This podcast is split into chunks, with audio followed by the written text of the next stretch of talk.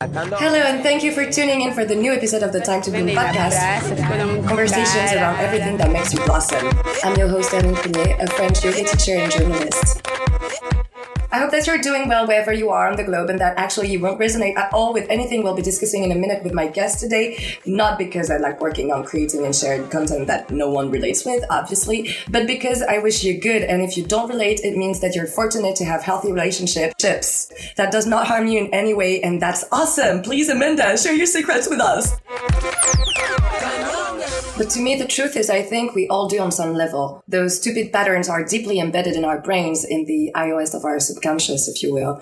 They are a mix of what our parents taught us about love, what movies taught us about love, and also the social conditioning of our gender, sprinkled with social medias, dating apps, and mainstream porn.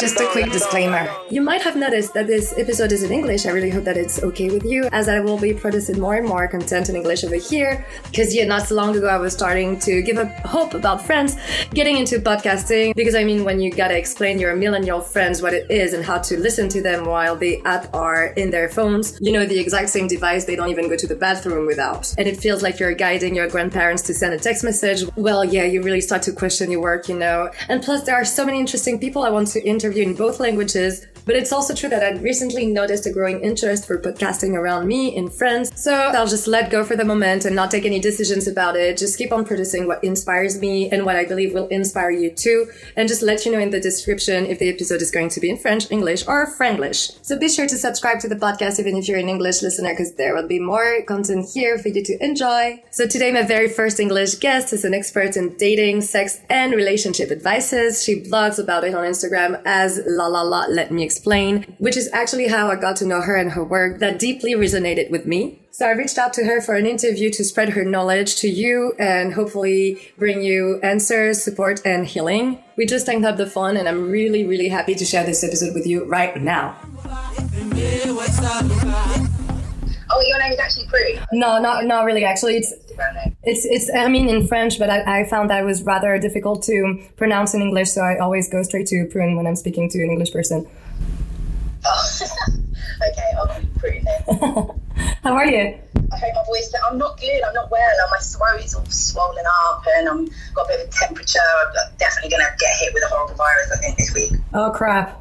That sucks. Yeah, my, you know when your throat is like literally closed together, I'm pretty sure it's tonsillitis. Yeah.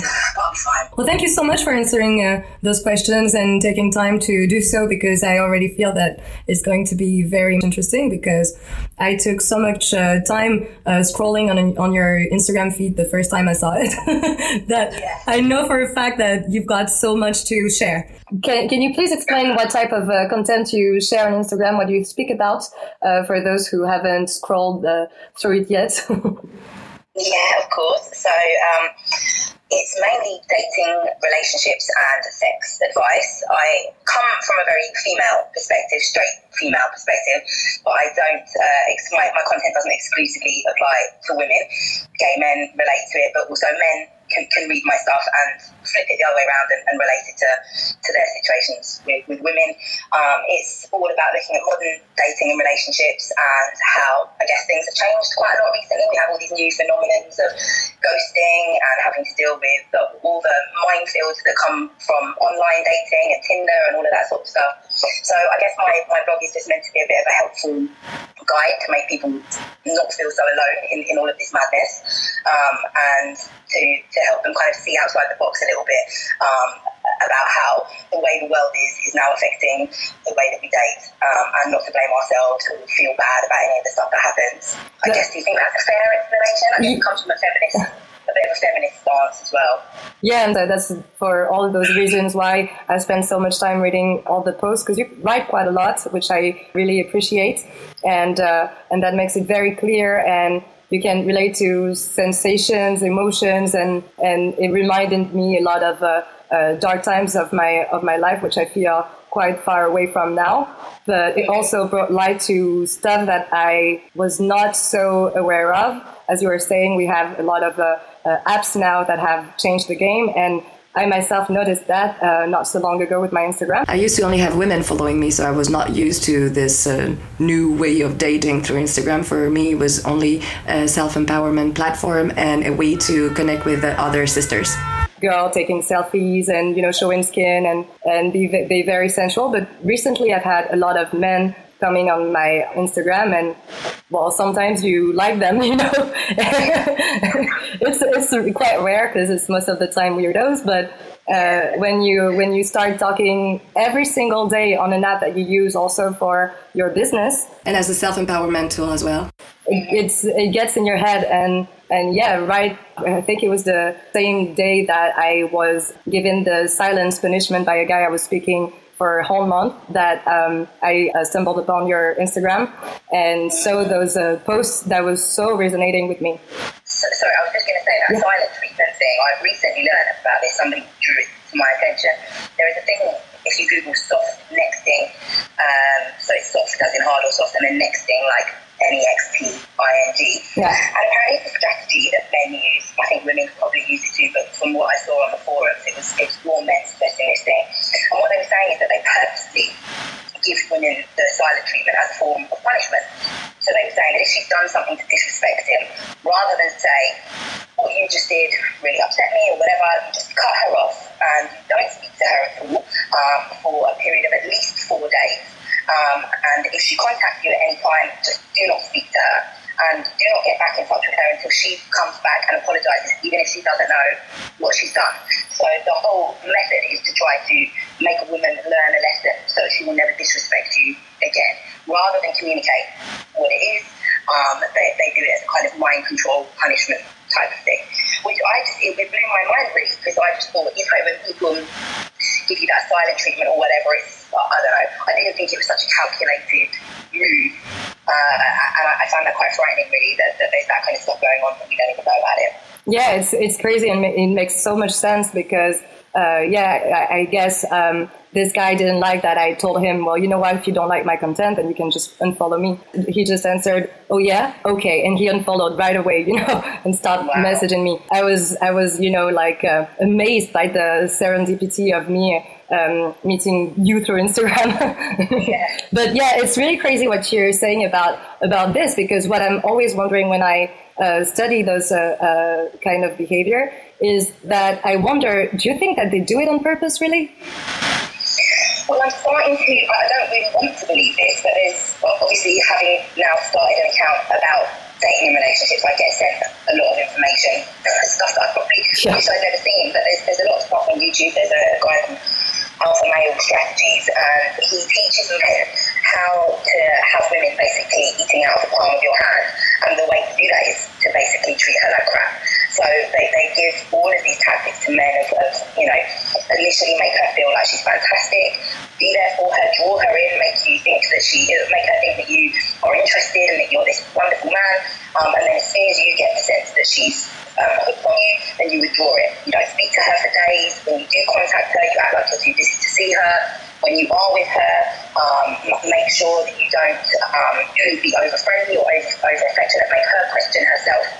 As all of these strategies are out there, and it kind of does work because what, what we as women often do is chase after the people who, who are treating us in the right way, a million different reasons.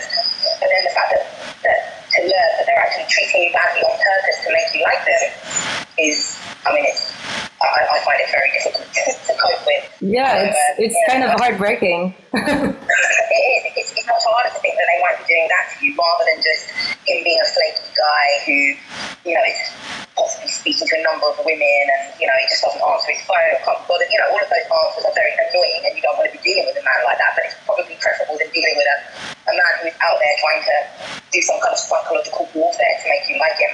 And then the hmm. end result of that, once they have made you like them, it's not that they're suddenly going to marry you and be like, ah, oh, it worked, you really like me now.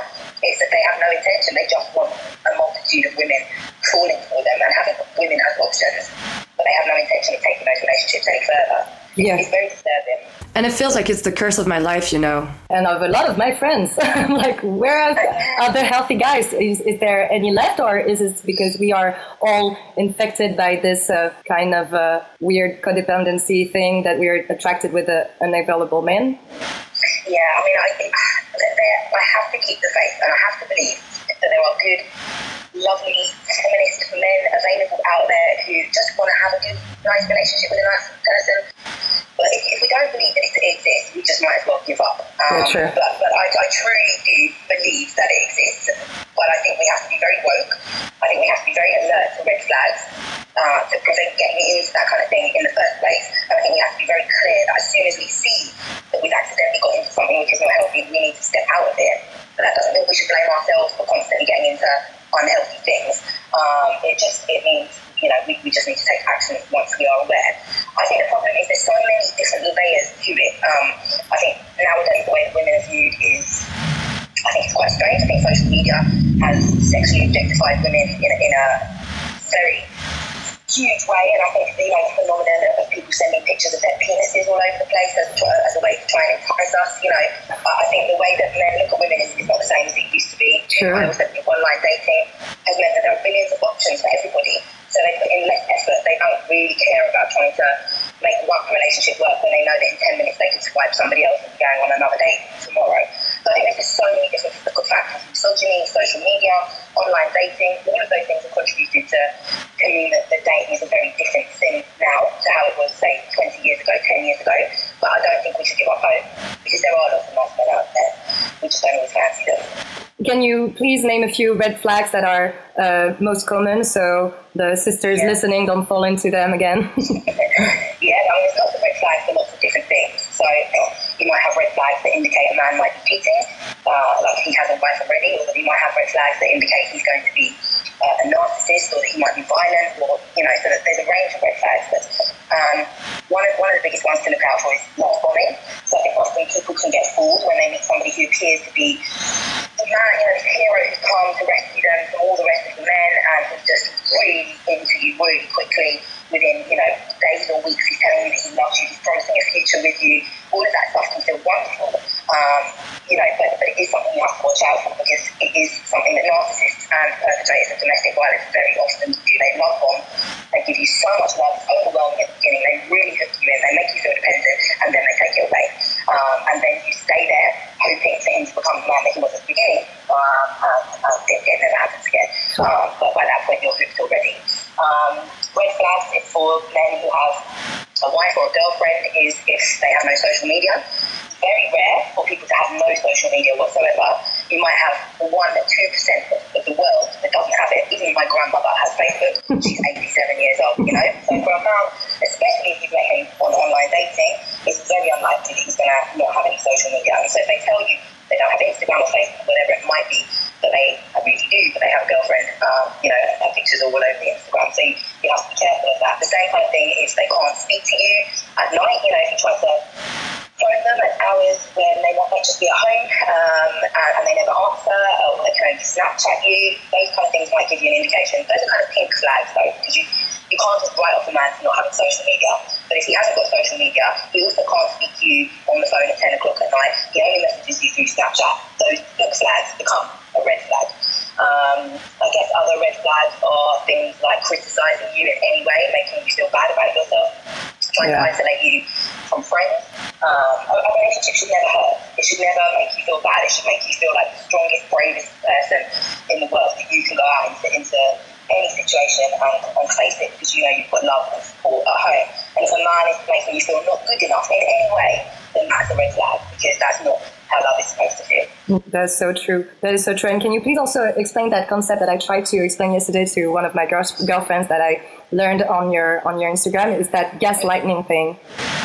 Right. So gaslighting is a, a massive trick that narcissists and domestic violence uh, perpetrators use. So it's that reference thing where you might say, so, so say a guy has been acting funny, turning off his phone when he says his boyfriend, and he's turning off his phone all the time when, when he goes out, he's staying out very late, not coming back till one o'clock in the morning. You say to him, hey, like, I'm, I'm feeling like this you know, I'm finding it a bit weird how you're going out all the time and, and you're not coming home, blah, blah, blah. And he's like, are you crazy? Are you a psycho? Like, how dare you accuse me? What, I can't even go out at night without you having a go at me. Woman. And then you start to feel like, oh, God, no, I shouldn't have said anything. That's crazy. But actually, the reality is he really is cheating. So he's gaslighting you. He's doing something. And then when you raise it with him, he makes you feel like you're crazy for raising it. So then you become full of self-doubt and unable to really challenge him on anything because he's now made you question even uh, sometimes when we have real evidence of something, uh, they, they, can still go, oh, well, you're mad. It's your fault. You shouldn't have looked through my phone or whatever. Mm. So it's a situation where they turn their bad behaviour back on us and blame us for raising it or blame us for finding out about it. Gaslighting is quite a tough one to understand, so I shared in the description of today's episode a link to a YouTube video that is listing 10 different techniques that abusers use to make you question your sanity. The one that resonated more with me was number two, and here it is. Two, knowing you. Many abusers think and act as if they know everything about you, right down to your thoughts. If you try to claim otherwise, they will assume you're lying. They may even try to convince you that you're lying to yourself. Ah, oh, boy, you think you have me all figured out because you follow me on Instagram. Give me a break. okay, back to our interview. To understand, I think it's very subtle method. Yeah. And uh, and yeah, but I but now I, I can remember those uh, dark times when I was sitting down and be like, oh, am I am I the one being crazy? Yeah. But thank you for explaining this uh, more clearly. Now uh, I would like you to speak about the reason why I, I wrote you in the first place uh, to not go all not be um, all about the men um, and and speak about women also being narcissists and and using those uh, methods and I think you know I talk about fuck boys a lot um, but there is also fuck girls too um, you know there is the same sorry am I allowed to swear no, yeah, of course. Can you just explain what it is? Give us a good definition about fuck bugs and fuck girls. Yeah, a, a fuck boy or a fuck girl for me, there's lots of different definitions for it, but for me, it's somebody who, who goes out and intentionally hurts, uses, deceives, manipulates, or lies to, or causes general pain and misery to people that they are supposed to care for, people that they get into relationships with. Yeah. Um, so, for example, you are not a fuck boy or a fuck girl if you go out on a date somebody and you say to them, look, I'm not looking for anything serious, I'd like to have some fun, but I don't want to have a relationship. If that person says, yeah, yeah, yeah, I want the same, then they end up sleeping with you and you still don't give them a relationship, that doesn't make you an F boy or an F girl. If you've been honest and real and, and communicated to somebody, then, then, that doesn't make you an F boy or an F girl. But if you go out on a date with someone and you promise them the world and you think you make them think that you know you're looking for a future with them and that sex is just the next natural step in, in this journey, and then you go from them because you never had any intention of any of that stuff in the beginning, that makes you a fuck boy or a fuck girl because you deceived that person in, into the bedroom situation. And it's the same with that kind of narcissistic or abusive behaviour. To me, that is fuck boy or fuck girl. They have you up because you are not treating your partner uh, in a loving and kind and caring way. You're, you're treating them in a hurtful way. Um, and I mean, majority of, of the stuff uh, that, that women face, men can face it in one way or another, but it's just obviously rates of things like sexual violence and uh, domestic violence are far, far higher. Um, there are far higher cases where males are the perpetrators, and there's, there's far less cases where males are the victims, which is why I don't highlight that so much, but I probably should because um, there are more victims. Um, no, it, make, it makes sense. It makes sense. I, th- I just think that it's uh, it's uh, good to speak about because yeah, we all we all always uh, uh picture the men being the narcissists and uh, and uh, abusers, and the women to be the victim codependent. And yeah. I think it's good to also see it in us because um, I might also remember times that where I use the, the gaslighting myself if I'm quite honest on, on the behavior and I'm not proud. It's like a, um, some kind of system in the brain that took over when I was in those uh, dark moments because I was my higher self somewhere. I was not into yoga at the time. I was so, so lost, but my higher self at the time was talking to me and was telling me like, have, take a good hard look at yourself, girl. Is it really what you want? How the person you want to be, the person that you want to be with? And, and yeah, I can see it. And I, I, I think that it's very interesting. It's, it's really good are able to reflect like that. And I think a lot of women will have probably displayed some kind of abusive relationship uh, behaviour in relationships previously, in the sense that a lot of women do things like get gentle before their men go out and will start, you know, like an argument, stop him going out. You know, that's controlling behaviour. Yeah, I've done that. Um, yeah, and then the problem is that online, what people do is they romanticise um, women's psychotic behaviour. So instead of saying, actually, no, that's controlling and abusive, they'll, they'll go, oh, I'm just crazy. You know, people show off about it online. I'm crazy. My man thinks he can go out, well, he's, you know, he's, he's crazy too. You know, and, and instead of going, mm, this is not okay, we, we normalise it. So mm. we, we need to make sure that, that the same behaviour, you know, you see that a lot online where people will say, if I catch my man cheating, I'll run him over or whatever. Well, that's not okay. Um, just because we, are female um, and because we're not often the perpetrators of domestic violence, we should normalise violent reactions towards men just because it's a woman. Um, so, so I think, yeah, I think even as women, we have to look really deep inside ourselves and have a look at whether we're displaying any behaviour that could be perceived as abusive or girlish in any way. Um, but obviously, I'm, I'm all for the sisters, so I know, yeah. quite a bit like, uh, you know, I, hope it doesn't across as anti-man, my page, actually. I hope it's, uh, no, no, no. men can, can relate, because I also think the problem for men is that they don't have the same outlet that we do. We can all talk about this stuff with our friends. We can exactly. Think, God, he, he really upset me, he treated me terribly badly, blah, blah. We can have this conversation yes. with our girlfriends, and I don't think that men have that that outlet that we do. So no, they don't get the, get the same support. That's for sure. Mm. Yeah, yeah, they get told to man up or grow the balls, or you know, and as if being a man means not feeling any emotions, which is not true at all. Yeah, that's right. That was uh, what I was going to say. Um, do you think that the the type of women that that yeah fall into those uh, traps of uh being a narcissist or, or being with a narcissist, which is uh, quite linked as well, we just discussed, are um, women that have been raised by narcissist mothers.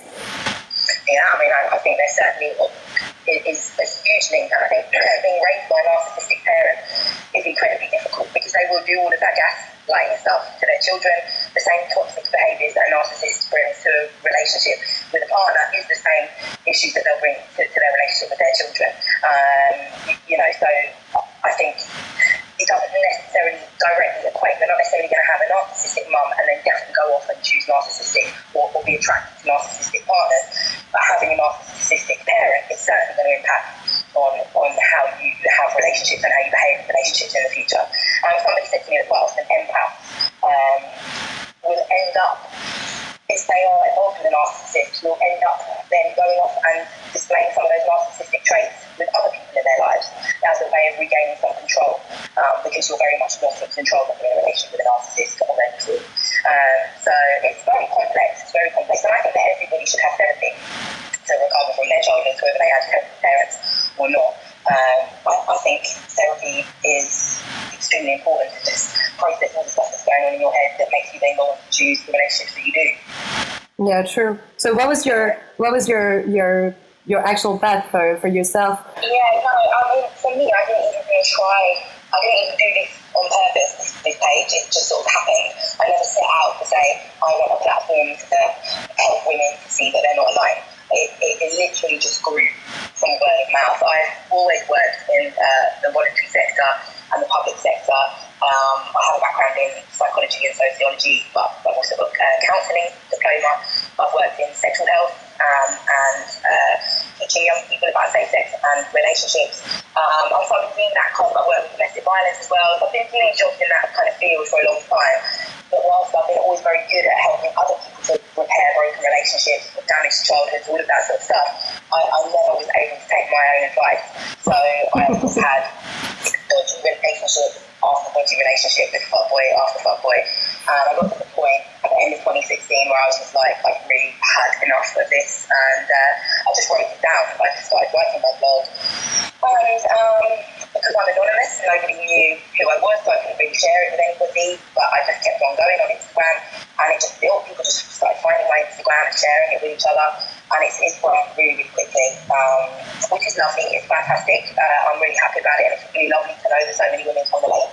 Um, but it's it's also a bit overwhelming at times because now I feel like I have a responsibility to not make any more mistakes. it's quite it's just quite difficult because I'm still out here like looking at men who are totally inappropriate, you know. but now I can't. I feel you. yeah, I've got to be really careful. So, uh, so yeah, it wasn't intentional. It just happened, and, and I love that it happened. And it's and it's the, the women who've made this grow in the sense that they have helped me to see that actually this is going on all over the world. So many people. I'm completely not alone, and I'm, I'm learning so much every day. People share their stories with me, which is amazing. And, uh, and it's, yeah, it's become like a really nice community of women who are just like, yeah, we're not having this anymore. It's not our fault, and uh, we're not going to take it. We're going to learn from, from our past mistakes. That's great. We're all learning and expanding and growing every day. It's uh, exactly the um, idea that I'm trying to share with the metaphor "Time to Bloom" as the, the name of the podcast. We're all in a process. Makes a lot of sense. Everything is uh, quite coming together as the, as yeah. you're speaking. So yeah, uh, do you do meetings or do you uh, speak over the phone with people? How do you help other than the blog? Yeah, I do. Um, I do Insta, Insta Live every Friday at nine thirty UK time, which I think are you guys an hour, France an hour ahead of us. That's it. Yeah, so, so it's 9.30 p.m. UK time every Friday night. People submit their topics. I can do 10 topics a week on there. Mm-hmm. Um, and I answer them as, uh, along with people in the comments. So that's really great. I really enjoy that because you get such a, a range of different opinions and perspectives and people share their stories, which is lovely. Um, but if people can't get onto the Insta Live, then I do um, people pay me. I can either respond, so people send me their story and I can either respond by email, like give one long big response by email, or we can have live DM chat uh, where I go back and forth. I stay in the DMs with you until until you know time is up, uh, or I do telephone calls, but that's UK only. Okay, that's awesome. Yeah. Well, can you please give just a, one last tip to anyone who feels trapped in the situation in the sense uh, that maybe they've worked on it like you and I uh, during the last uh, few years, but still feel a bit hopeless? What tool can you give them or advice can you give them? The best, the absolute best thing to do is to remember that being single is absolutely okay and that finding love is not the ultimate goal. Uh, it's a bonus and it's a lovely thing, it's, it's, it's not preferable to finding self love and, and, really enjoying your own time and your own company and then seeing what flows to you once you are in a position of real strength and happiness on your own. So putting yourself under pressure, feeling like this is never going to happen, every man is rubbish, I keep meeting the wrong people, that's going to hold you in a negative um, space that, that makes you attract more negativity. Uh, so I truly believe that being really comfortable with being single and being really comfortable with yourself uh, and doing lots of self care and lots of self love is the way forward. It's the best way to filter out the bad ones when you do meet them, uh, but it's also the best way to be content and not rushing uh, to try to find love because you think that that's what's going to make you happy. It's not the, the best way to make yourself happy is, is yourself. Amen. Exactly what I hope for. And yes, yoga can help you a lot, a lot with that. Absolutely. Yoga, meditation, any type of sort of self reflection, stopping um, and breathing and just taking a moment to understand, uh, you know, who you are where you're coming from, uh, and that um, you can handle everything that life throws at you. And that quite often some of these bad relationships are just tests, and, and they are lessons, and they are things that we need to go through and that we need to learn, so that we are, you know, at the perfect point when the right one is sent to us. Uh, by the universe, you know. Yeah. So, so never regret the bad things. They, they, they didn't kill you. They, they taught you to be who you are today. Remember, if you can't love yourself, how in the hell are you gonna love somebody else? Can I get an amen up in here? Amen. All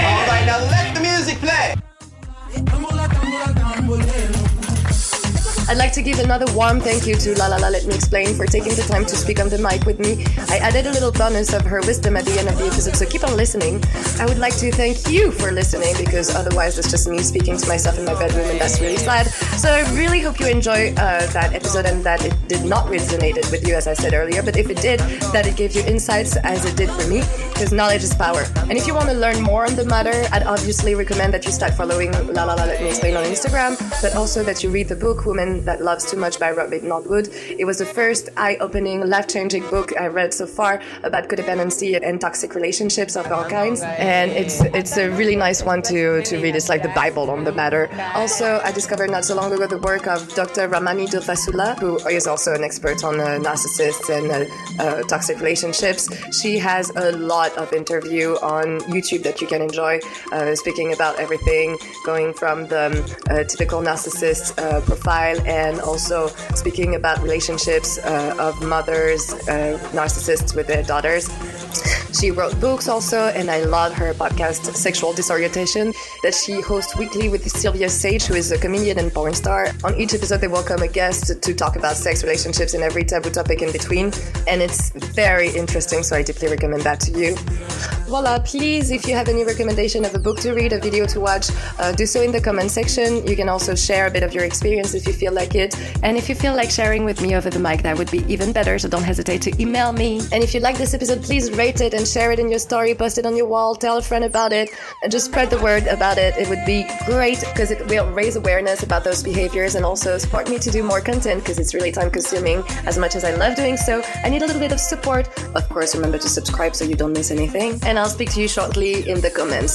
Now I'll leave you on a little bonus that I recorded yesterday listening to La La La Let Me Explain live on Instagram because it was Friday. So I recorded a five minutes bonus for you of uh, her answering a question of one of her followers.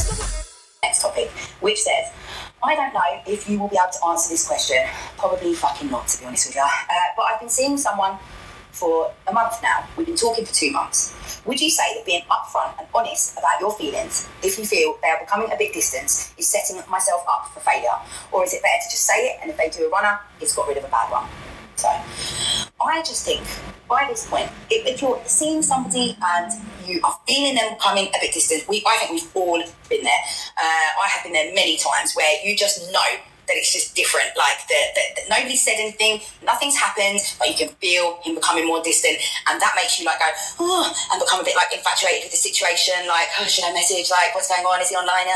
It's a freaking, it's a, it's a horrible situation. It's a bit of a head fuck, and it always leaves you in this position where you think, oh, if I say something, am I going to come across as too keen or like put him off? Like maybe he's just busy and maybe this is just normal. And if I don't say something, I'm just going to be sat here in this infatuated head fuck situation, not knowing what's going on. Uh, but she said it right. She said, is it better to just say it? And if they do a runner, it's got rid of a bad one. That's exactly it. Uh, because what have you got to lose at this stage? He's becoming more distant. If he's becoming more distant, but he still really likes you, then you saying to him, oh, mate, you're becoming a bit distant. What's changed between us? That's not going to put him off if he's really into you, you suddenly saying that sentence, it's not going to be like, whoa, I really liked her, but she just told me I was becoming distant. Whoa, I don't like that kind of woman. That's not going to happen. He's going to go, oh, fuck, like, I forgot to tell you I've got this exam going on at work or whatever, um, and it will get back to normal, hopefully. If he's become distant because he's just not feeling it anymore, and you say to him, I think you've become a bit distant, what they normally do is go, no, I haven't. Why are you putting the pressure on? God, this is too heavy. Uh, and if they do a runner in that situation, then like she says, you've filtered out a bad one. You've got nothing to lose by raising it. And we shouldn't sit here constantly feeling like the ball is always in their court and that we don't have the right to say anything in case we scare them off. If you scare them off, they were never really yours in the first place. So say it, deal with whatever the outcome is. But if he gives you some vague bullshit like, oh, just being a bit busy, babe, but then remains distant, then you know he's just was going to say pussy, but I hate that term because a pussy is really not a good reflection of someone who's cowardly.